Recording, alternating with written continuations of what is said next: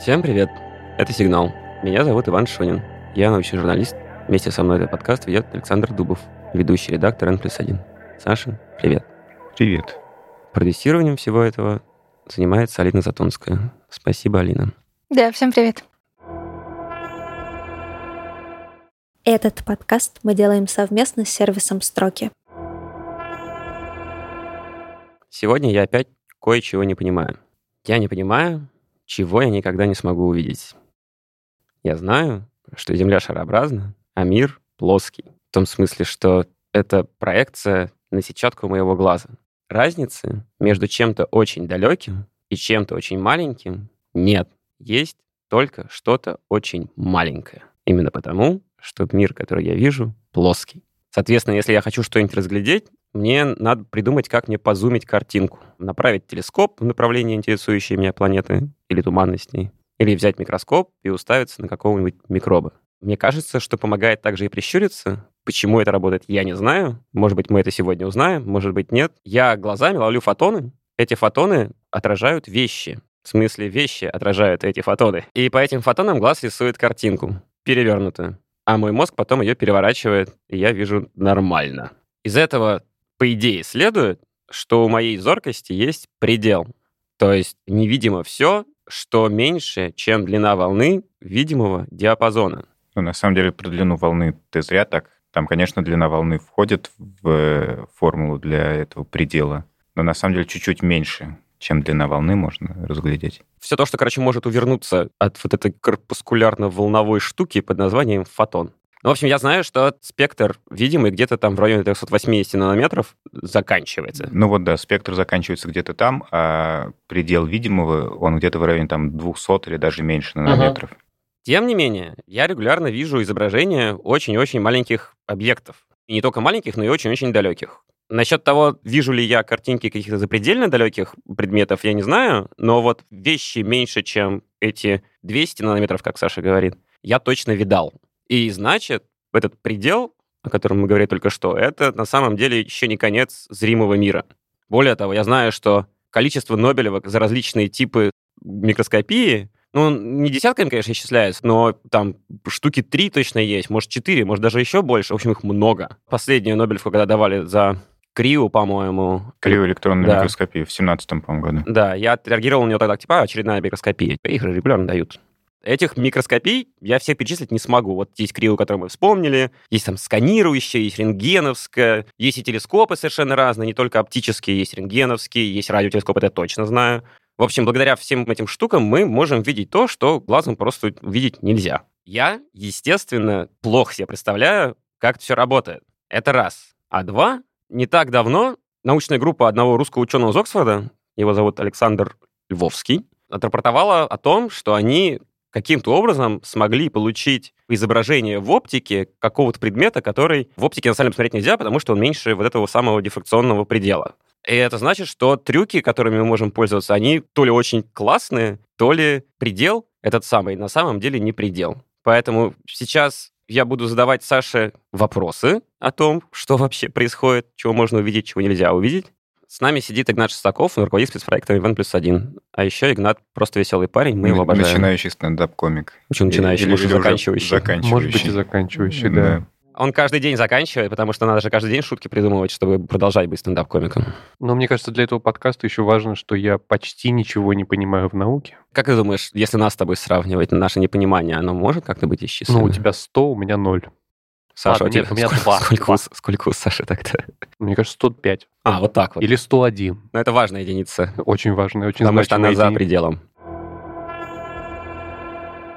Поехали. Саша, Игнат. Есть невидимое, есть неразличимое. Есть. Бывают ситуации, когда я просто ничего не вижу. Типа вот есть разница между тем, что я вот я не вижу атомов, и тем, что я не вижу черной кошки в темной комнате. Есть. В чем разница? Разница в том, что я слишком много вижу в темной комнате и слишком ничего не вижу, когда смотрю в пространство и не вижу атомов. Ну смотри, ты не видишь э, атомов. Я бы от человека отталкивался. Это же значимое отсутствие, да? Ты не видишь атомов, и ты не видишь черную кошку. Ты же не видишь черную кошку, потому что нет света. Да. Вот. А атомов ты не видишь почему? Ну, на самом деле, все, что, Игнат, ты сейчас говоришь, это все примерно так и есть. Просто вывод из этого надо сделать другой, что разница между неразличимым и невидимым есть, потому что ты не видишь черную кошку ровно потому, что от нее нет света. У тебя в твой глаз не поступают никакие лучи. А от атомов эти лучи поступают. Ты просто не можешь отделить лучи от атомов от лучей от соседних атомов. Ну вот видите, я был прав. В этом смысле невидимость это вообще что такое? Не обязательно, чтобы это был предмет, от которого вообще лучи не исходят. Просто это могут быть лучи не в той части спектра, который твой глаз может уловить. То есть если это ультрафиолет или ИК, то ты уже не увидишь ничего. А, если я просто ловлю и преобразую это в какую-то другую... Ты это никак не преобразуешь, Ну, ты ничего с этим не делаешь. отражаю. Погодите, а от черной кошки в не том спектре исходят лучи? От нее точно исходит всякое тепловое излучение, конечно. Ты просто его не видишь. Ты его Да. не видишь. Блин, я правда был прав. Удивительно, Саш, спасибо. Да, просто вывод ты из этого сделал почему-то противоположный. Почему? Что это Загадка. то же самое? Ты сказал, что неразличимое и невидимое это то же самое, но это разные Это одно и то же, в том смысле, что я не вижу ни того, ни другого. Это, конечно, Вот, правда. Это важно. Но я... Но мы про Это кого правда. собрались? Мы про людей же хотим поговорить. А, Мы про атом, на самом А, деле. ага, тогда я не, тут, не на тот подкаст пришел. Ну ничего, будем справляться как-нибудь. Кошка, она как бы в пределах... Так вообще можно говорить? В пределах дифракции.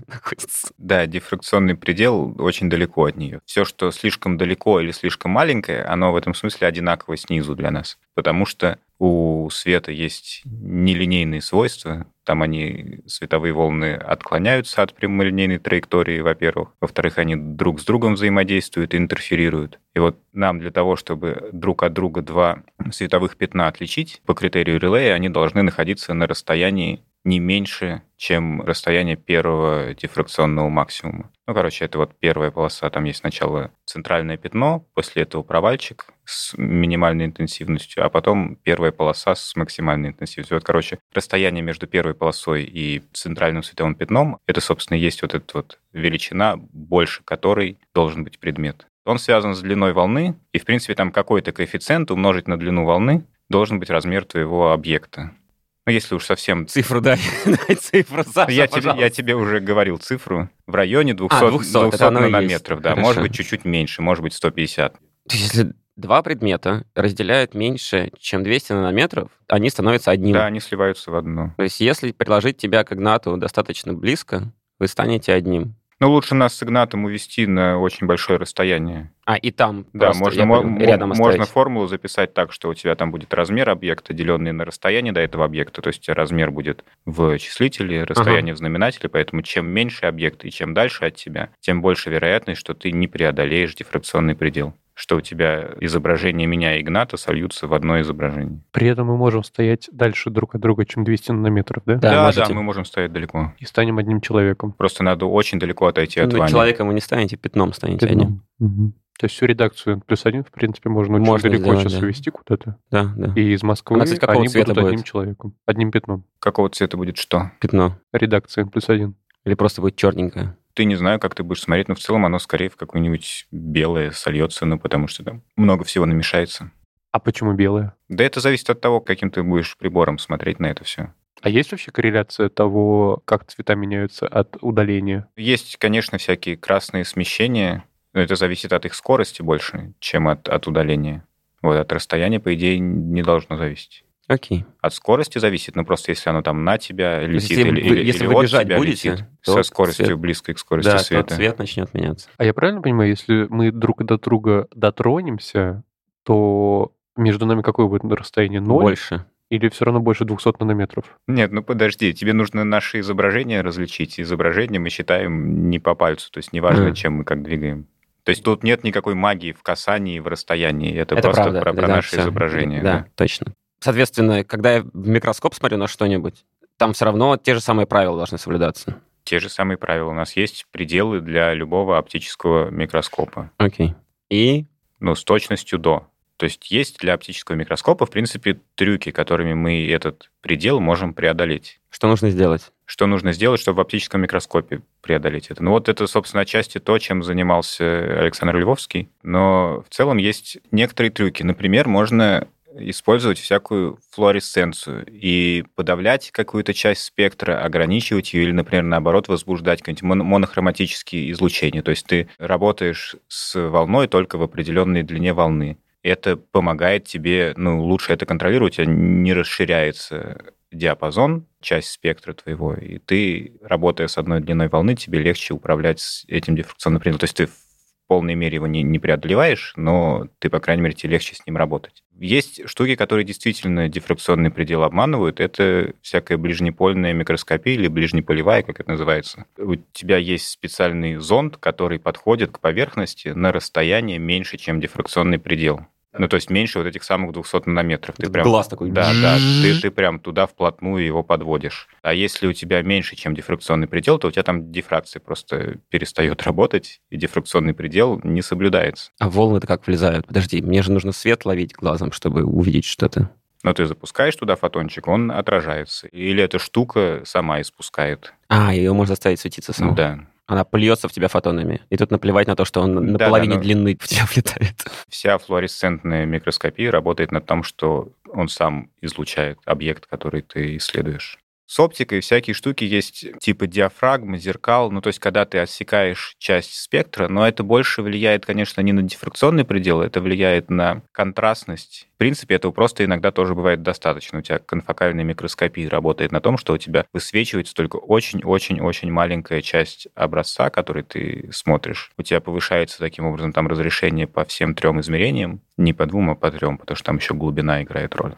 Короче, всякие оптические трюки существуют, но сильно помочь эти конкретные трюки с оптикой, с зеркалами, диафрагмами и длиной волны это не может. А тем более сложности наступают с телескопией, потому что ты не можешь заставить звезду светиться не так, как она светится, а так, как ты хочешь. Ты не можешь к ней этот щуп пододвинуть вплотную на нанометры, чтобы у тебя дифракционный предел туда не влезал. А, смотри, я правильно понимаю, что все равно даже те трюки, которые ты сейчас описал, это скорее просто резкость покрутить. Ну, они, да, они повышают. Это, в принципе, называется микроскопия высокого разрешения все. Они чуть-чуть лучше позволяют делать, чем было бы с обычным оптическим микроскопом. Просто потому что мы отсекаем шум лучше. Да, мы знаем, на что смотреть. Ага. Мы либо его отсекаем оптическими способами, либо его просто нету. Мы щуримся. Но это, в принципе, похожая штука. Ты тоже отсекаешь лишнее. Мгм. То есть у тебя зрачок работает как диафрагма, а тут у тебя еще дополнительно веки работают как тоже апертура какая-то.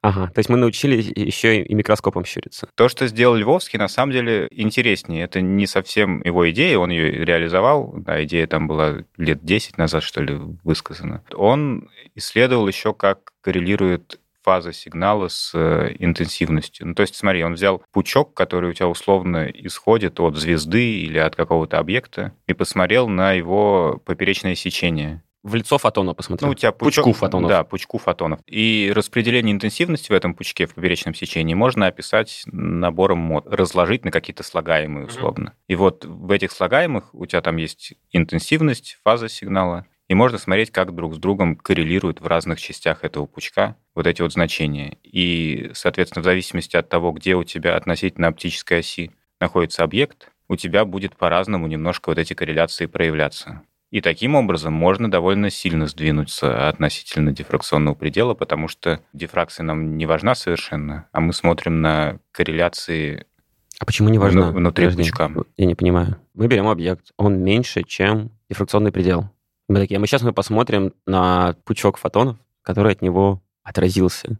И по свойствам, ну, не обязательно отразился, он Пучка? мог из- излучаться. ну и там, хорошо, от него прилетел. И по этим свойствам сможем восстановить какое-то изображение. То есть я понимаю, в чем первая часть прикола. Первая часть прикола, что мы можем не посмотреть на вещь, а посмотреть на то, как мы смотрим на нее, и вытащить это новые свойства, которые глаз не вытаскивает. Неважно, как у тебя взаимодействуют между собой несколько разных пучков фотонов или несколько фотонов. В смысле, они не дифрагируют, нам это не интересно. Мы смотрим на то, как у тебя вот эти вот корреляции интенсивности и фазы будут меняться при отклонении объекта, на который ты смотришь, на очень небольшое расстояние, меньше дифракционного предела. И оказывается, что эти штуки чувствительны к этим очень маленьким отклонениям. Как эта картинка выглядит, которую мы получаем? Но нам сначала нужно разложить этот пучок, посмотреть на эти самые корреляции, а после этого собрать обратное изображение. И мы получаем форму. И, и получаем форму, да. То есть в целом это с математической точки зрения не такая простая процедура, но там можно всякое машинное обучение туда подтянуть, и будет проще. То есть мы научились при помощи математики и детекторов доставать из визуальных данных информацию, которая больше, чем визуальные Да, данные. да, все, все, все так.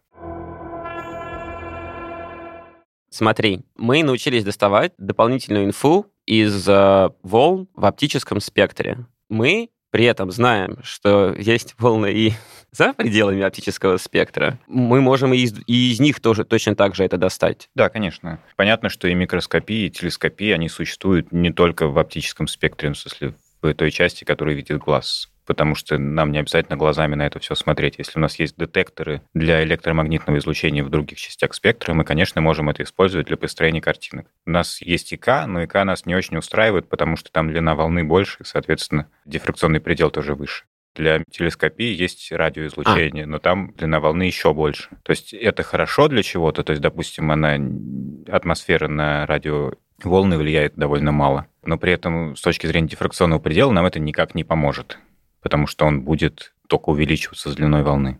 А вот. вы помните, были ИК-порты? Это про, как кажется, самое Это излучение. те самые ИК-порты? Да.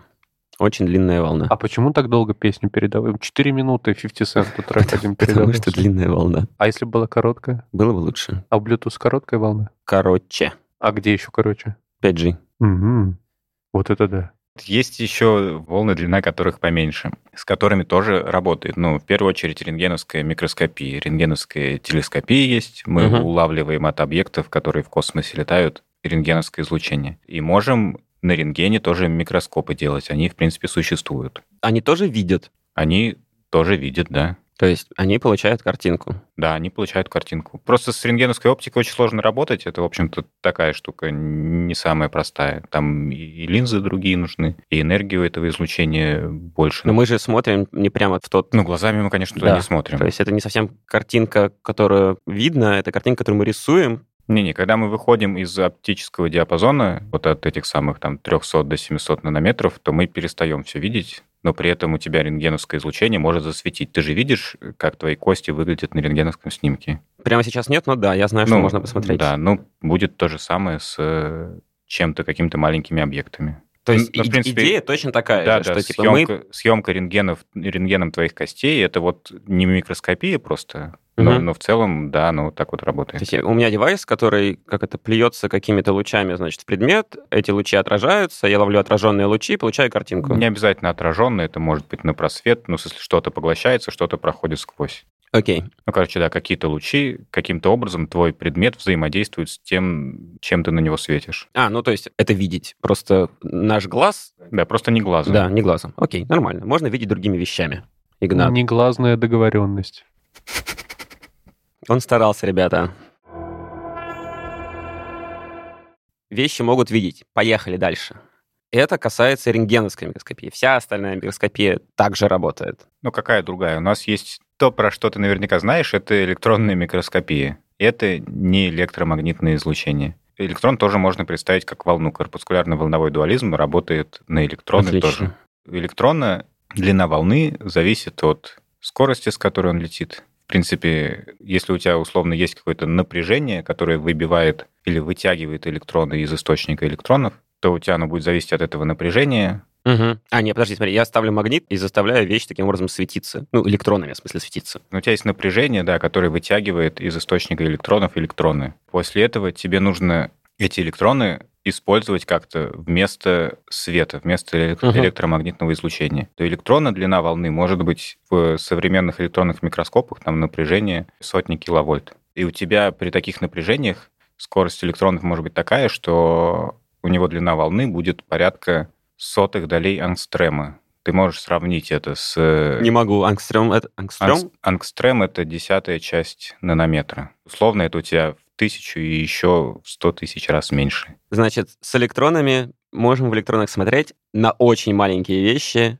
Здорово. Да, в принципе, у нас сейчас в самые крутые просвечивающие электронные микроскопы, ну, вполне мы атомную структуру хорошо видим. Атомы, отдельные атомы видим. Кроме электронов?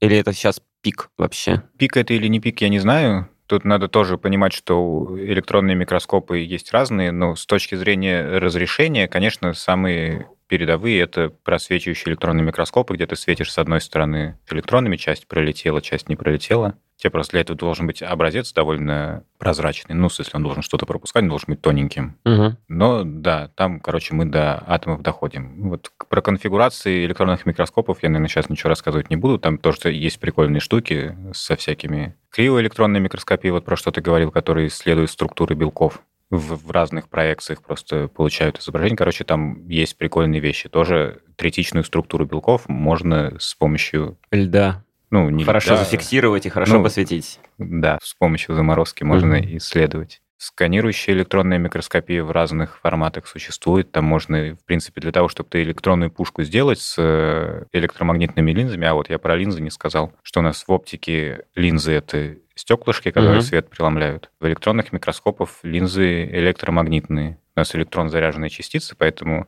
всяким электрическим магнитным полем на нее можно влиять и на траекторию пучка как каким-то образом фокусировать его, ну, в смысле, перенаправлять, переотражать. А, тебе не нужен предмет, ты при помощи полей это просто делаешь. Ну, да. Окей. Если ты видел электронный микроскоп какой-нибудь, это здоровая такая метровая пушка, внутри которой у тебя сверху источник электронов, а в самой этой пушке электромагнитные линзы, которые фокусируют твой пучок. Угу. Ну, с помощью, да, электромагнитного поля. Смотрим из пушки. Нормально. Подожди, а ты вообще смотришь туда? В принципе, можно, да. Я помню, когда я практику на просвечивающем электронном микроскопе проходил. Сейчас, э, конечно, все это в компьютере, но в целом там внизу это все проецируется на фотопленку тоже. Не электрончики, а изображения, которые с помощью них получают. И после этого, да, у нас была проявочная комната, мы ходили, доставали из электронного микроскопа эти самые пленки с, проециров- со спроецированным изображением и проявляли потом. Ну, то есть ты, Игнат, в смысле, не в прямом смысле смотришь? Нет, в как бы- принципе, там можно и в окуляры смотреть. А, да? Там есть окуляры, да, ты смотришь на эту пленку, ну, до того, как, собственно, засветить пленку, Мгм. ты можешь смотреть, что именно, чем ты ее хочешь засветить. То есть ты не непрерывно, не случайным образом ты стреляешь, а ты конкретные снимки получаешь. Ну, точно так же ты в фотоаппарат смотришь окуляр. видишь лучше всего на снимке. Хорошо. Теперь про твой любимый давай. Не обязательно вообще использовать какое-то излучение или поток каких-то частиц, что у нас в микроскопии может быть на других принципах совершенно построено. Это, например, атомно-силовая микроскопия или сканирующая туннельная, которая тоже по разрешению своему точно превосходит оптическую. А электронную? Ну, с электронной скорее нет, но Мгм. все-таки потому что электрон довольно, как я уже сказал, у него очень маленькая длина волны, может быть Мгм. если достаточное напряжение. Атомно-силовые микроскопы, в принципе, сейчас уже дошли по разрешению там до атомов. Можно увидеть атом. Можно увидеть атомную структуру, Точнее, да. можно увидеть фотографию атома, которую мы получили Ну при да. помощи атомно-силового микроскопа. Проблема в том, что там не совсем фотографии. У тебя вообще-то атомно-силовой микроскоп, что из себя представляет? Это такая балка с иголкой размером тоже в микроны какие-то, вот, а иголки кончик размером с несколько атомов, может быть, один. И ты эту иголку максимально приближаешь к поверхности образца, который ты хочешь исследовать, фотографию которого ты хочешь получить, и водишь этой иголкой по нему, смотришь, насколько у тебя эта иголка отклоняется от поверхности. Ну, то есть ты фактически строишь рельеф. Как грамм-пластинку Ну, да-да-да, похожего То есть скорее заставляем играть материалы. Ну, в каком-то смысле, да, у тебя в грамм-пластинке тоже есть бороздки с каким-то рельефом, и у тебя в зависимости от этого рельефа будет разный звук передаваться. И вот тут у тебя тоже есть иголка, тоже есть рельеф. Отклонение ты меряешь с помощью лазера. Ну, то есть тоже там оптическая составляющая есть. А, клево. Вот и строишь, да, фактически вот эту вот карту Z от X, Y. Просто еще есть сканирующий туннельный микроскоп, он даже раньше атомно-силового появился. Там точно такая же система, тоже иголочка, но только там вместо отклонения вот этой вот балки, на которой иголка, меряется электрический туннельный ток меряется. Ну, там просто есть небольшой зазор. Туннельный ток — это тоже квантовый эффект, когда у тебя... Туннелирование. Да-да-да. Э, Но ты все равно как бы поверхность ощупываешь. Да, ты тоже ощупываешь поверхность таким образом. То есть она как щетка, типа, поездит, поездит по кусочку какого-то материала, и ты получишь... Топография это называется. Топология. Ну да, в каком-то смысле. То есть это не, не совсем изображение, хотя, с другой стороны, что такое изображение, что такое микрофотография, полученная на сканирующем электронном микроскопе, в принципе, это очень похожие штуки. Но единственное, допустим, на сканирующий электронный микроскоп, туда можно добавить еще дополнительные методы анализа, и DX какой-нибудь, не буду сейчас рассказывать, что это, когда у тебя элементный состав еще можно определить. То есть не просто картинка получается, а у тебя получается картинка, на которую наложена карта элементного состава. Ты знаешь, что у тебя тут атом кремния, тут атом кислорода, а тут атом еще чего-нибудь. Чего-нибудь. И раскрасить можешь. Можно раскрасить, да, по элементному составу. Потому что мы знаем, какого цвета какие элементы. Ну, мы можем сделать любые элементы любого цвета на таком... Не, подожди, если мы возьмем много какого-нибудь элемента, мы можем знать, какой у него настоящий цвет. Цвет — это характеристика не элемента, полном смысле. То есть понятно, что у тебя элементы тоже поглощают в какой-то части спектра оптического, может быть, но это скорее свойство молекулы, это свойство веществ. А мы смотрим меньше, чем вещество, поэтому А уже... тут мы смотрим распределение атомов. Ага, поэтому она черно-белая. Ну, черно-белая она не поэтому, конечно. Потому что красить лень. Ну, потому что как мы будем красить? Мы не смотрим на цвет. Цвет — это то, что мы видим в оптической части спектра. Э, Когда мы из нее выходим, все, цвет — это нерелевантная характеристика вообще. Можем ли мы, например, значит, вытащить из тех данных про ощупывание атомной иголочкой какого-то материала что-то еще, так же, как это делает Львовский с э, лучами? Ну, в принципе, да. То есть там тоже есть какие-то моды, Там немножко другое. Ну, во-первых, у тебя есть несколько вообще режимов э, сканирования. У тебя в целом обычная иголочка, она не просто вплотную подносится к поверхности и насколько-то отклоняется, она там все время колеблется. У колебания эти с определенной частотой. Потому ты можешь на эти колебания смотреть и из того, как меняется частота, извлекать какие-то данные. В принципе, можно мерить условно силу, с которой у тебя поверхность давит на эту иголку или наоборот притягивает. Ты таким образом можешь всякие капиллярные эффекты мерить. Или электростатическое отталкивание, или Вандервальцева. Короче, там другого рода но это величины мы не можем оттуда. изображение же, Это не изображение, Да. но с другой стороны ты можешь просто метод анализа. конкретные точки на изображении, ты просто изображение можешь получить одновременно с измерением силы. Хватит ли у нас трюков, чтобы меньше атома увидеть? Я хочу увидеть, как именно кварки слепляются в ядре. Я хочу увидеть, как нейтрино врезается в ядро какого-нибудь атома. Но тут я думаю, что, скорее всего, атомная силовая микроскопия до тут не дойдет. Она вот атомна, она на то и есть атомна. Мгм, потому что у нее глаз вот такого размера. Да, сейчас, в общем-то, до одного атома мы толщину кончика иголки можем уменьшить. То есть атом — это нормально. Там отдельные атомы кислорода или еще чего-то. А меньше атома, ну, не знаю, наверное, теоретически когда-нибудь можно... Ну, себе не могу это представить и вообразить сейчас. Это какой-то другой прибор уже будет. А если попытаться на уровне принципиального просто размышления это сделать, вот, то есть смотри, зрение — это электромагнитная штука. Так, Ну, глазом, по крайней мере. Мы поняли, что зрение в оптике — это электромагнитная штука. Мы научились смотреть не только в оптике. А вот, а когда я начинаю говорить про то, что я хочу видеть что-то мельче, чем, ну да, атом, это значит, что там надо говорить о других взаимодействиях, типа там сильным, слабым. То есть принципиально, наверное, возможно придумать какой-нибудь трюк, чтобы посмотреть, вот именно посмотреть, тут дело уже не в трюках, тут надо подходы менять. То есть в этом смысле, мне кажется, что вещи, аналогичные электронному микроскопу, они чуть более перспективны. В этом смысле у тебя просто нужно либо максимально уменьшить длину волны электрона, либо вообще вместо электронов какие-то другие частицы взять, смотреть, как они будут отклоняться или отражаться, или поглощаться каким-нибудь веществом на каком-нибудь очень маленьком его участке. мы можем как бы сечение пучка уменьшить до, там, что вот реально одним электроном садить. Ну, очередью электронов садить. Да, ну просто мы картинку так не получим. А, Ну, в принципе, для спектроскопии, конечно, у нас используются методы, где нужно небольшое число электронов. Ну, по крайней мере, в каких-то отдельных процессах, на каких-то стадиях там. Если мы будем пытаться использовать другое взаимодействие для того, чтобы что-то увидеть, можем ли мы это назвать это видением? Ты как думаешь? Теоретически, почему нет? Но это тоже микроскопия. Ты хочешь сказать, можно ли это будет назвать микроскопией, наноскопией, ангстремоскопией, пикоскопией и, и так дальше? Можно будет. Ну, просто пока таких методов нет, ну, и я не вижу, что принципиально могло бы им теоретически помешать. То есть увидеть мы в итоге на самом деле сможем все. В конечном итоге, да, просто это не близко.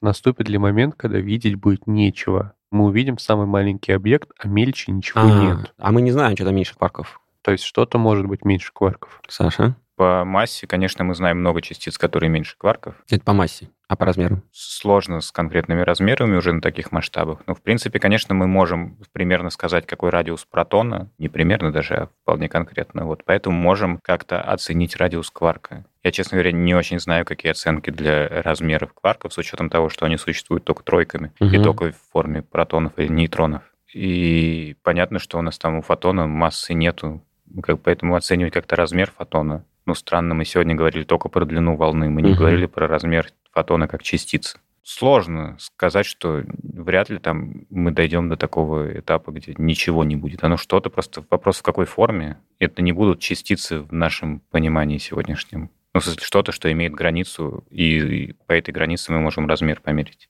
Смотри, Игнат, как. Даже кварки — это уже не самостоятельные штуки. Это кусочки, которые всегда слепляются во что-то. Соответственно, они уже в некотором смысле не что-то, они часть чего-то. Соответственно, можно предполагать, что там дальше еще меньше уже ничего.